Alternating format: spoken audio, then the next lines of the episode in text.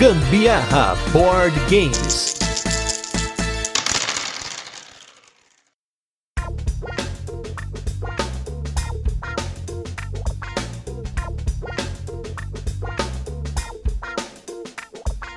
Fala, minha gente! Aqui é a Carol Guzmão. E aqui é o Gustavo Lopes e esse é mais um episódio do Gambiarra Board Games, o seu podcast sobre jogos de tabuleiro que faz parte da família de podcasts Papo de Louco. E nesse 84 episódio de resenhas e curiosidades, vamos com um jogo da escola italiana, um dos melhores posicionados no ranking Board Game Geek. Apesar de a gente já ter falado em outro podcast que eu não ligo muito para ranking, mas se você liga, isso é importante, a gente não vai julgar. Então, esse jogo excelente dos italianos, de um time de italianos que eu vou comentar um pouquinho mais pra frente, o jogo Lorenzo il Magnifico. Mas antes, vamos para os recadinhos e os destaques da semana e logo a gente volta com a nossa resenha, onde a gente apresenta o jogo, comenta como ele funciona e depois passa para as curiosidades, a nossa experiência com ele e a nossa opinião.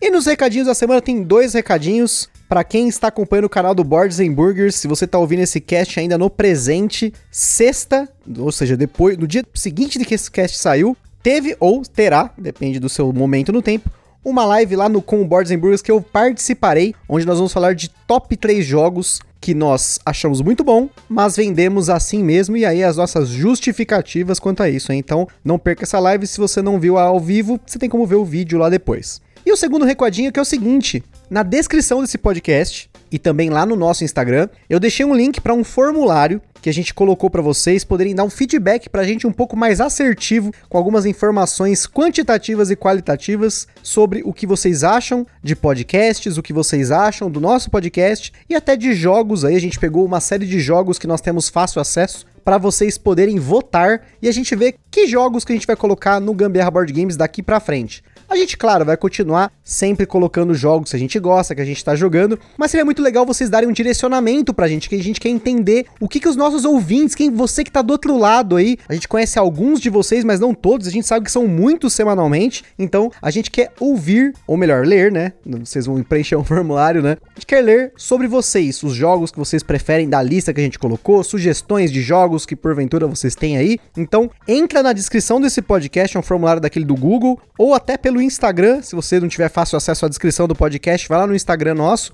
Gambiarra Board Games, entra no link tree que tem na descrição, lá tem o link, o primeiro link da lista já é o link com esse formulário. Eita, homem da cobra! É o recado, tem que dar o recado, né? Olha lá, tem que dar o um recadinho. Recado dado. Agora vamos passar para os nossos destaques da semana, hein? E tem um jogo que já faz muito tempo que eu tô de olho nesse jogo. Ele não tem aqui no Brasil. Eu sabia que a Carol ia gostar. Ele vai falar do Yamatai, gente. Gente, você viu, tá cortando meu clima aqui, não tá certo isso daí, gente. Tem que ter um suspense pra, né, criar um suspense antes de comentar qual é o jogo, né? Mas vamos lá, Yamatai é um jogo do Bruno Catala com um co-designer que agora me fugiu o nome, é o Mark Paquin.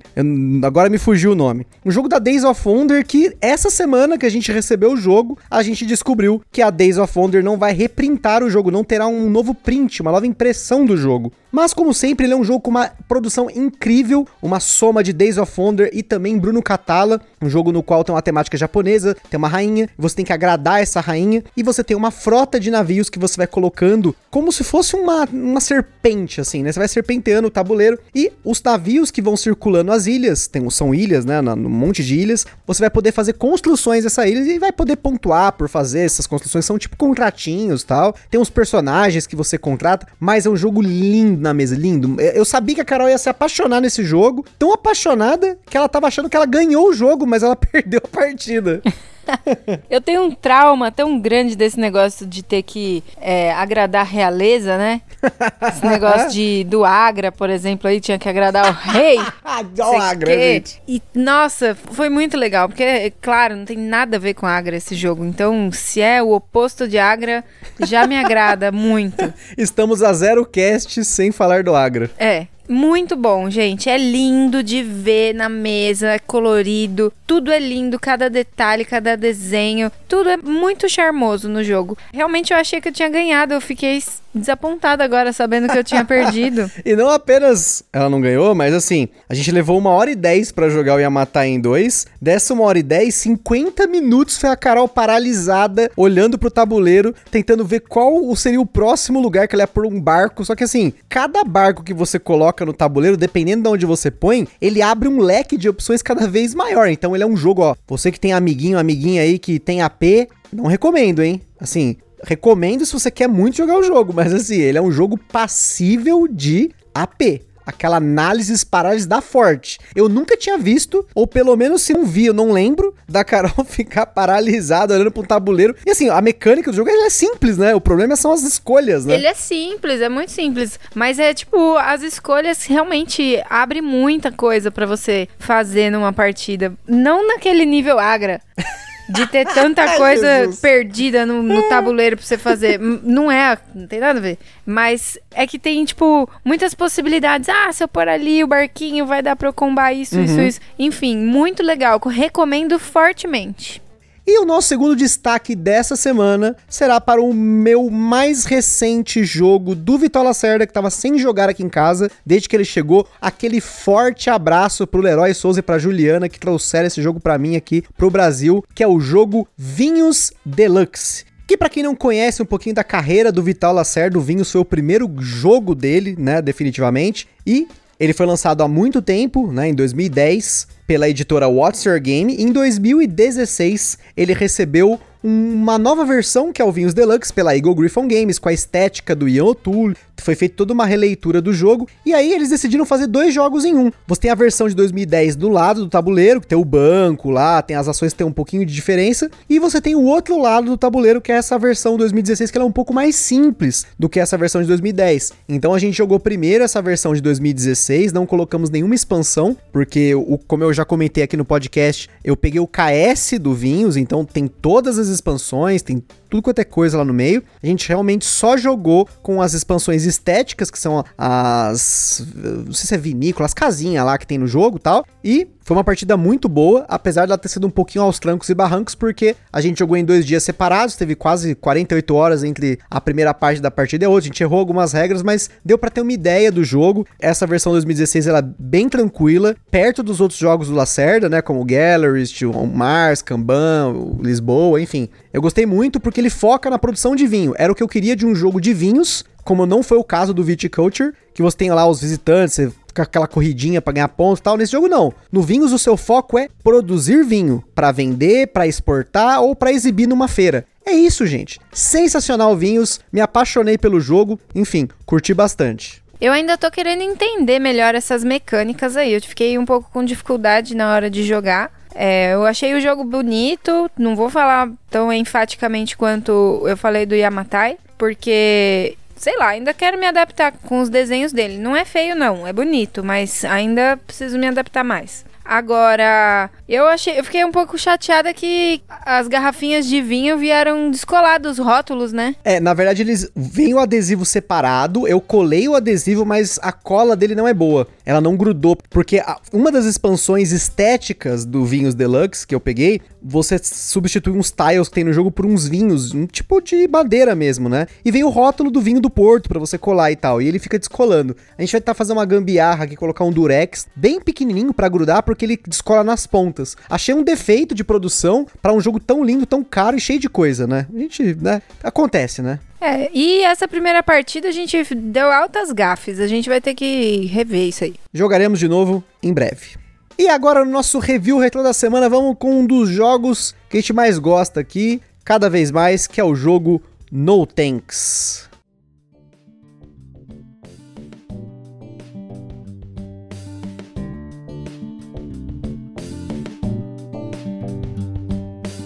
No nosso podcast número 27, nós falamos sobre o No Tanks, um jogão da Paper Games em caixinha, aquele jogo que eu falei que substituía o truco. Quando você for para um churrasco, elimina o truco, tira o truco, coloca No Tanks, muito mais engraçado, muito mais gostoso de jogar. Não tem aquela coisa de ficar dando tapa na cara do outro, carta na cabeça, lambe carta, enfim. Não tem isso no No Tanks. No Tanks é só aquela mecânica de você entregar fichinhas para negar cartas, porque você No Tanks não quero, e você tem que pegar um número menor de cartas, né, em valor menor, né? Tem o menor valor das cartas e quem pontua menos ganha o jogo. Quem tem menos pontos negativos. É confuso, né, gente? Quando a gente sai desse tipo de jogo que você tem que pontuar mais, nesse caso tem que pontuar menos, é estranho, né? Muita gente estranha no começo, mas é um jogo que até agora continua só tendo sucesso aqui com a gente. Inclusive, a gente jogou recentemente com uma turminha que nunca tinha jogado com a gente, que é a minha prima e o, o namorado dela. E foi bem legal também, todo mundo gostou muito do jogo.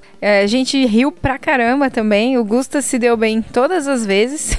Gosto muito desse jogo, gente. É, e eu, sem dúvida, gosto demais. Tanto que foi o meu top 5 2019. Então, não troco por nada. E recentemente também a gente ganhou uma cópia da Paper Games, né? Fiquei tão feliz. Obrigada, Edu. Aquele grande abraço pra Paper Games, né, que tá sempre aí com a gente aí, parceiraça aqui do podcast. E finalmente agora com a nossa cópia de No Tanks, a gente não precisa pedir emprestado pros nossos vizinhos aqui, a gente pode jogar quando quiser. Claro, tendo três pessoas ou mais, né? Porque infelizmente o No Tanks não é um jogo para dois jogadores.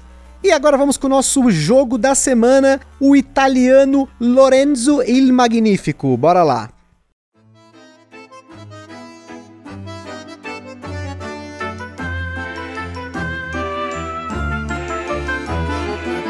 Lorenzo il Magnifico é um jogo para 2 a 4 jogadores lançado no Brasil pela editora Meeple BR, com partidas que levaram em média uma hora em dois jogadores. O Lorenzo possui as mecânicas de alocação de trabalhadores, em especial aqui porque é uma espécie de alocação de trabalhadores com dados. E aí também tem rolagem de dados, tem uma coleção de componentes também nas cartas do jogo. Caso você jogue o jogo avançado, tem também um draft, né, aquela seleção de cartas e também jogadores com poderes variados. Na nossa escala de complexidade, o Lorenzo bateu 5 de 10, tá ali na metade ali, né? Na data desse cast, o Lorenzo está disponível em apenas algumas lojas e esgotado na editora, numa faixa aí de 270 a 300 reais. Ele é um jogo que foi lançado pela MeepleBR em 2018 aqui no Brasil, portanto já tem um tempo no mercado. Além disso, como gostamos de mencionar, ele é um jogo quase independente de idioma. A única coisa que ele tem de dependência de idioma é o título das cartas, que é meramente ilustrativo, porque geralmente é o nome dos personagens. Ou o nome dos lugares, né? Enfim, né? Lorenzo Il Magnífico tem aquele tema bem padrãozão de Eurogames. Você está em algum momento do passado, aqui no caso na Itália renascentista, é um nobre e quer ganhar mais prestígio e fama, ou seja, pontos de vitória. Durante o jogo, você tem alguns membros da sua família que você poderá mandar para diferentes áreas da cidade para cumprir tarefas. O jogo é jogado em seis rodadas, que são marcadas pelos quatro decks de cartas com fundo 1, 2 e 3, que são renovados a cada rodada. Em cada rodada são reveladas quatro cartas de cada deck e eles são dispostos em torres, nas quais a carta que está no topo é a mais cara e a que estiver na base é a mais barata. Isso é importante frisar, pois apesar de todas as cartas rodarem na mesa todo jogo, a posição que elas vão aparecer e a ordem em que elas vão aparecer muda de jogo para jogo. Dentro de cada rodada, os jogadores têm quatro trabalhadores disponíveis para serem alocados em diferentes áreas do tabuleiro. Porém, o valor desses trabalhadores pode influenciar o resultado das ações, e o mais legal é que o valor de cada trabalhador, exceto o neutro, a gente já fala sobre ele, é o valor do resultado da rolagem do dado da sua cor. Isso porque você tem um trabalhador que é representado pelo dado branco, um representado pelo dado laranja e um pelo dado preto. Portanto, se o resultado dos dados nessa ordem for 3, 4 e 5, todos os jogadores terão trabalhadores com esses valores, pois todo mundo tem um trabalhador de cada representado pelo dado branco, pelo dado laranja e pelo dado preto. Além disso, você tem também um trabalhador neutro que simplesmente vale zero. Outra coisa que influencia o valor do seu trabalhador são os assistentes, que são um dos tipos de recurso do jogo que você pode gastar para aumentar o valor do dado. Cada assistente aumenta um ponto no valor do dado, portanto, você tem como mitigar a sorte usando esses carinhas aí. E por que essa história do valor é tão importante? Porque isso é o núcleo do jogo. Todos os espaços possuem um valor mínimo para a alocação do seu trabalhador, que começa em 1 e vai até 7. Nas torres, por exemplo, existem espaços para trabalhadores com mínimo de 1, 3, 5 e 7. Ou seja, para comprar cartas, além de ter os recursos para pagar pela carta que você quer pegar, você precisa também alocar um trabalhador com esse valor mínimo de dado. Existem quatro tipos de cartas e elas influenciam a sua pontuação ou ganho de recursos de diferentes maneiras. Algumas podem ser imediatas, outras permanentes ou até ativadas quando você usa os espaços de produção. As cartas verdes e amarelas possuem um espaço específico que quando você aloca um trabalhador e de acordo com o valor do seu trabalhador, as cartas que possuem o valor no dado ou inferior são ativadas em, por exemplo, se você tem três cartas verdes, que são os territórios, uma com valor 1, uma com valor 3 e uma com valor 5. Se você alocar um trabalhador de valor 6 no espaço de produção, todas as cartas são ativadas. Agora, se o trabalhador que você colocar no espaço de produção valer 4, a carta com valor 5 não será ativada e assim por diante. Além dos espaços para comprar cartas para você construir o seu tabuleiro de jogador com habilidades permanentes, bônus e cartas de coleta e produção, e também os espaços de coleta e produção em si, você tem alguns espaços para pegar recursos fixos e também um espaço para mudar a ordem do seu turno. No geral, tudo no jogo te dá algum bônus na hora, que pode ser pontos de vitória, dinheiro, recursos, e aqui você tem pedra, madeira, assistente, tem poder militar que te dá pontos no fim do jogo e você também usa esses pontos de poder militar para pegar mais cartas de território e até gastar esses pontos para comprar cartas, e por fim, você também tem a fé, que é um elemento punitivo no jogo. A cada duas rodadas, a fé da sua família será testada em uma trilha de pontos de fé. Os jogadores que não conseguirem gastar pontos de fé suficientes na rodada para cumprir o valor mínimo dessa trilha, que é 3 na segunda rodada, 4 na quarta rodada e 5 na sexta rodada, você recebe uma punição permanente que vai variar de jogo para jogo. No geral, elas diminuem o valor dos seus dados, te fazem perder pontos, entre outras coisas que podem atrasar bastante seu jogo. Por fim, você tem algumas regras avançadas que são duas. A primeira avançada é logo no setup do jogo. Os primeiros espaços de coleta e produção de todos os jogadores no espaço normal são simétricos, enquanto que no jogo avançado eles são assimétricos, representados por uma peça que você encaixa ao lado esquerdo do tabuleiro. A outra regra são as cartas de líder. Cada jogador terá quatro dessas cartas e essas cartas são personagens icônicos, como o próprio Lorenzo de Médici, o banqueiro Cosmo de Médici, Leonardo da Vinci, o pintor Sandro Botticelli,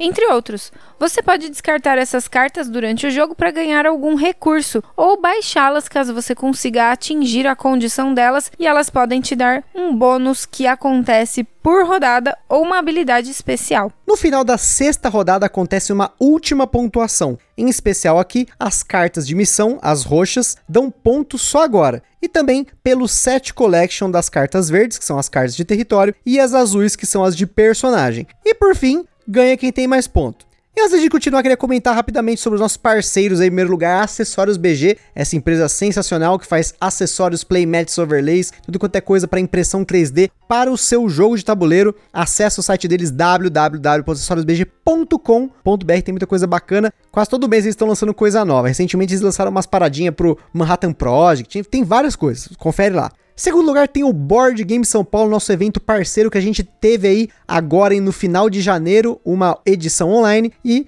para você ficar ligado quando vai ser a próxima edição, acompanhe eles nas redes sociais. E por fim, a nossa loja aí, parceira que é a Bravo Jogos, uma loja aqui do Grande ABC com excelentes preços, várias condições boas para você comprar o seu jogo de tabuleiro e quando você for comprar na Bravo Jogos, se você for comprar algum jogo por lá, entra pelo link que está na descrição desse podcast ou lá no nosso Instagram, na nossa bio, né, no perfil, que você vai contribuir para o Gambiarra Board Game sem gastar nenhum centavo adicional. Então, clica no link, acessa e aí aproveita seus board games num precinho camarada.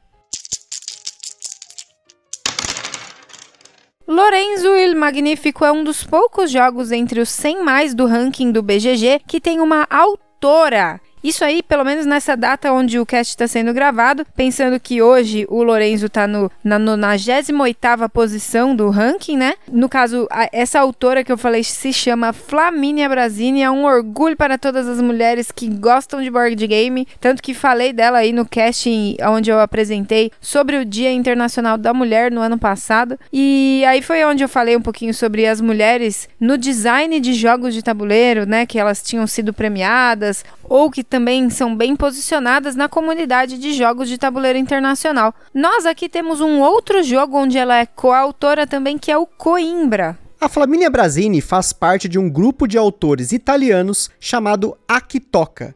São quatro autores, a Flaminia Brasini, o Antônio Tinto, o Stefano Luperto e o Virgínio Gigli, também coautor do Lorenzo. Existem vários trabalhos, como o Lorenzo, que é uma colaboração entre alguns dos membros desse grupo, mas não são todos. Porém, existem jogos como Alma Mater, o Egísia e o Terra Mara, que são fruto dos quatro em conjunto. No Lorenzo, além da Flamínia e do Virgínio, nós temos o dedo de um dos autores italianos mais aclamados, o Simone Luciani, coautor de jogos como Marco Polo, Zolkin e Gran Austria Hotel como é de costume em vários jogos famosos dos italianos, nós temos um uso diferente e muito inteligente dos dados. Os dados aqui não são meras peças que determinam fixamente o valor de algo. Você tem que pensar onde vai usá-los, se vai mudar o valor do seu trabalhador com seus assistentes, ou se você tem alguma coisa que já automaticamente os modifica e tomar muito cuidado com os blocos usuais de um jogo de alocação de trabalhadores padrão. Apesar de alguns espaços no jogo, especialmente em mais jogadores, permitirem mais de um trabalhador, no geral é um trabalhador por espaço, e na torre você ainda tem o twist de que apesar de ter quatro espaços, você só pode ter um trabalhador de cada cor, no máximo em cada coluna da torre. Porém, como você tem o trabalhador neutro, você pode usá-lo para alocar em mais um espaço dessa coluna. Mas, no entanto, também tem o custo de 3 moedas para fazer essa alocação em uma coluna que já tem pelo menos um trabalhador. E nesse jogo, os recursos são extremamente apertados, especialmente no começo, ainda mais se você focar em uma coisa, ou focar em uma coisa ou outra, um tipo de carta ou outra, e não produzir ou não coletar o suficiente para ter sempre recursos em abundância. É importante ressaltar que o tabuleiro para 2 e 3 jogadores tem espaços indisponíveis que só aparecem no jogo para 4 jogadores. O grande salto aqui de 4 para 2 jogadores são os espaços de produção e coleta. Em dois jogadores só tem um espaço de cada, e a menos que você tenha uma carta de líder específica que permita você alocar um trabalhador onde já tem um trabalhador ocupando, esse bloco pode ser fatal. Falando no que os completistas piram, que são as promos e as expansões, temos várias promos do Lorenzo. Em Essen, em 2016, foram distribuídas as cartas dos novos líderes, que são Rafaelo Sanzio e Nicolo Machiavelli. Nessa mesma edição de Essen, quem fez a pré-venda do jogo também recebeu um kit de cartas bônus que você podia usar uma vez por jogo e descartar para imediatamente jogar um turno após o outro. Em essa, em 2017, vieram mais dois novos líderes que são o Carlo VIII e o Jacopo Salvati. Lorenzo também recebeu uma mini expansão chamada The Pazzi Conspiracy. Essa expansão tem duas versões, a padrão com deck de 24 cartas e a versão que foi vendida no Kickstarter, junto com a versão digital do Lorenzo que tem 48 cartas. As cartas dessa expansão podem ser utilizadas em conjunto com as cartas do jogo base, sempre respeitando o limite de 8 cartas com verso 1, 2 e 3 em cada deck, aumentando aí a rejogabilidade do jogo, visto que uma vez que você pega as manhas, vai acabar marcando algumas cartas para sua estratégia, pois você já sabe o que vai vir pela frente. Além disso, essas cartas têm um adicional que é influenciar os outros jogadores, criando uma interação não mais apenas a nível do tabuleiro principal.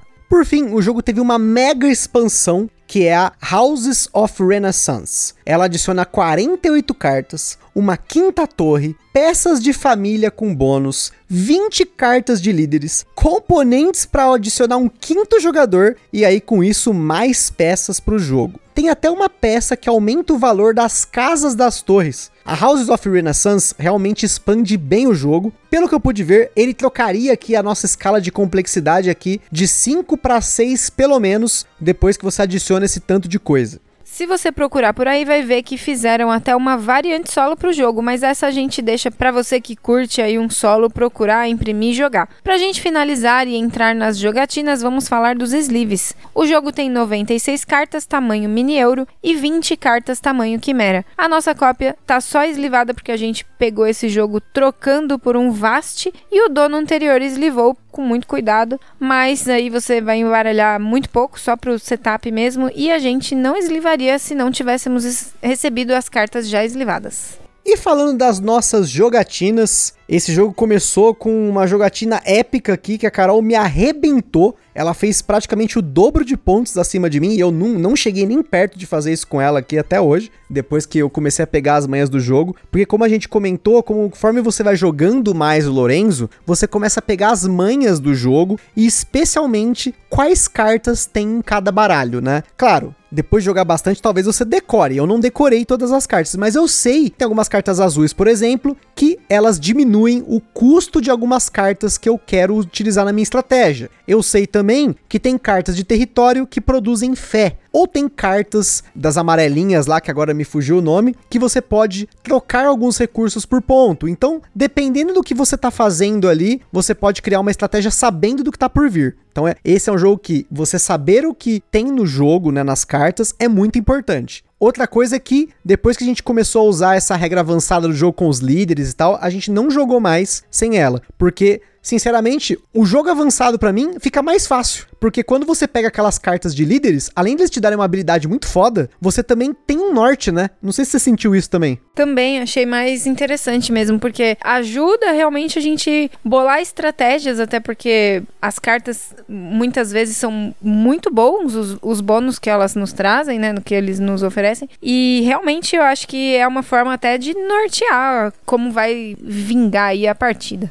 No começo, quando a gente começou a jogar o Lorenzo, eu tomava uma sua nesse jogo porque eu não. Sei lá, eu, todas as cartas pareciam boas, eu queria produzir, eu queria coletar, eu queria fazer missão, eu queria tudo, né? E aí, conforme a gente foi jogar com os líderes, eu percebi que eu poderia focar um pouco mais em um tipo de carta ou outro e também tentar fazer o pré-requisito da carta de líder para poder baixar ele e usar as habilidades dele. Tem alguns líderes muito fortes, que o nome deles eu não vou lembrar agora, devia ter deixado anotado aqui, mas tem um líder, por exemplo, que eu comentei mais, mais cedo aí no cast, que é aquele líder que você pode alocar num espaço que já tem um outro trabalhador. Se não fosse essa carta, teria uma partida que eu teria perdido muito feio pra Carol, porque ela me bloqueou várias vezes nos espaços de produção. Então ter essa carta de líder foi muito útil. A Carol teve uma também que era a carta, acho que era da Santa Maria, não era? Que você dobrava o que você ganhava nas, Nossa, nas cartas, essa né? foi muito legal. Acho que era Santa Maria mesmo. Essa carta me dava o bônus de toda vez que eu comprasse uma carta das torres, é, se por acaso o bônus da, da carta imediato fosse pegar uma pedra, dinheiro ou madeira, sei lá, eu poderia pegar em dobro, né? Só não Sim. pontos de fé e nem pontos de militar né? Que e era... acho que Vitória também não, né? E pontos de vitória, é. Era só. Mas ainda assim foi super legal, porque eu consegui coletar muita coisa. Nossa, se fosse ponto de vitória, ia ser muito apelativo. É, ia ser da hora. Mas você pegou um líder também que te dava, acho que, quatro pontos por De graça, rodada. né? Isso. É, de graça. Foi muito legal também. Perigosíssimo. O Lorenzo de Médici também é uma carta meio perigosa, porque ela permite você copiar a habilidade de um líder já baixado do seu oponente. Tipo, é um negócio tenso, né? Tipo, que nem eu copiei a Santa Maria nessa partida que a gente jogou, né? E, enfim, os líderes ajudam muito a nortear, porque você tem um pré-requisito, você tem que ter duas amarelas, quatro roxas, cinco azul ou cinco verde, né? Então, muitas vezes eu desenvolvi a minha estratégia pensando na carta de líder que eu tava na mão. Mas teve partidas que só saí com um líder merda, e aí eu descartei a maioria deles para poder ganhar recurso, né? Porque você tem no jogo o que eles chamam de. Qual que é o nome daquele pergaminho lá? Favor real, né? Sei lá, não. favor alguma coisa, enfim. E ele te permite pegar uma série de recursos diferentes. Você pode pegar um ponto de fé, dois de militar, você pode pegar uma pedra, uma madeira, dois assistentes, sei lá. Tem várias formas, né? Que é um pergaminho esse quando ele representa tudo isso, né? Então, às vezes, você descarta uma carta, você sabe que você não vai conseguir cumprir ela. Tinha muita carta lá que tinha até 18 moedas. Nunca cheguei nem perto de 18 moedas. Eu gastava moeda toda a rodada. Por mais que eu gerasse moeda, eu gastava sempre. Porque valia muito a pena eu comprar carta para comprar outra carta e combar, né? Enfim. E outra coisa muito importante desse jogo é a ordem de turno. É um dos poucos jogos que eu senti assim na pele que ser o primeiro jogador da rodada era muito importante ao ponto de você gastar um dos seus quatro trabalhadores para ganhar ali um bônusinho, que você ganha um de dinheiro e um favor real lá, um pergaminho. Porém, você subir na ordem de turno foi importante não apenas para poder pegar primeiro alguma coisa naquelas quatro torres, mas também como critério de desempate. Nossa, que ódio dessa partida.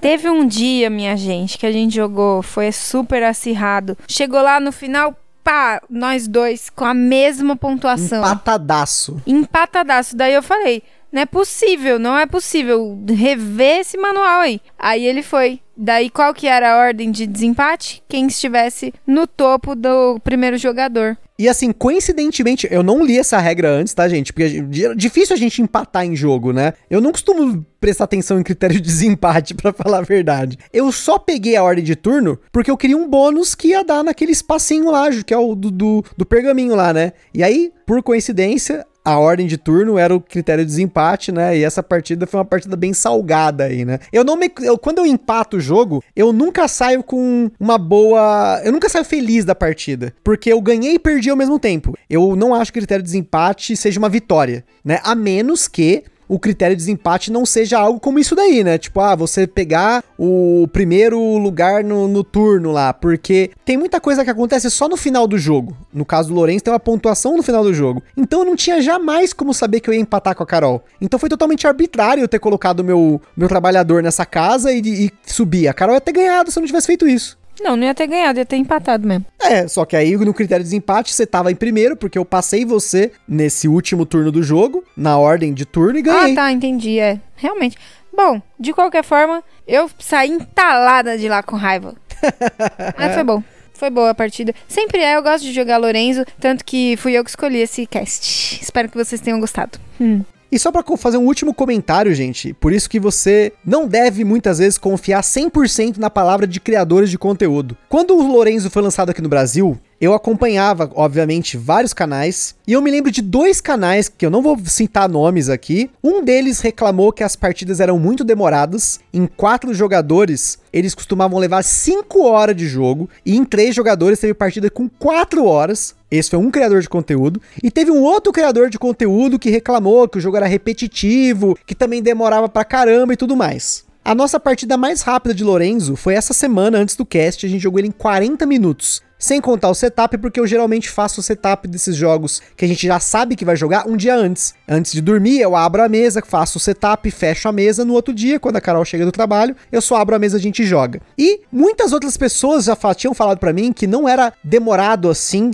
para jogar o Lorenzo, mas naquela época eu tive essa péssima impressão, né, de que era um jogo demorado, nossa, devia ser um jogo super complicado, totalmente é, apeseiro, sabe? Aquele jogo que te deixa com aquela análise parálises. E assim, tirando a primeira partida que a gente jogou, nunca mais teve nenhum tipo de AP nesse jogo. Todos os turnos são muito rápidos. Você aloca o trabalhador, pega uma carta, paga. Você coloca o trabalhador, pega um recurso. Enfim, nesse ponto, a, curva de aprendizado do Lorenzo é muito importante. Então, jogar o Lorenzo mais de uma vez, ou no nosso caso, jogar várias partidas antes de falar dele, é o que nos dá aí uma segurança de falar para vocês o que a gente realmente achou do jogo. Só para comentar que eu tive uma impressão errada do Lorenzo no começo e hoje é um dos jogos que a gente mais gosta aqui, ainda mais porque ele tem alocação de trabalhadores com uso de dados. E é isso aí, pessoal. A gente fica por aqui com mais um episódio do Gambiarra Board Games. Lá no site do Papo de Louco você encontra vários links para você conhecer mais sobre o jogo e principalmente a opinião de outros criadores de conteúdo para você também levar em conta não só a nossa, né? E no nosso Instagram também tem algumas fotos de uma das nossas partidas do Lourenço. E como sempre, se você jogou ou comprou um jogo que a gente falou aqui no podcast ou quiser sugerir algum jogo pra gente conferir, manda uma mensagem pra gente no Instagram ou no e-mail contato@papodelouco.com. Se por acaso estiver jogando por aí, marca a gente lá no stories do Instagram que a gente gosta muito de compartilhar as jogatinas de vocês. E para quem tem uma loja editora, qualquer coisa aí que queira fazer uma parceria com a gente, tem aí os nossos contatos. Compartilhe esse podcast com a galera. E é isso aí. Espero que vocês tenham curtido mais um Gambiarra Board Games. Um forte abraço e até a próxima. Tchau, beijos!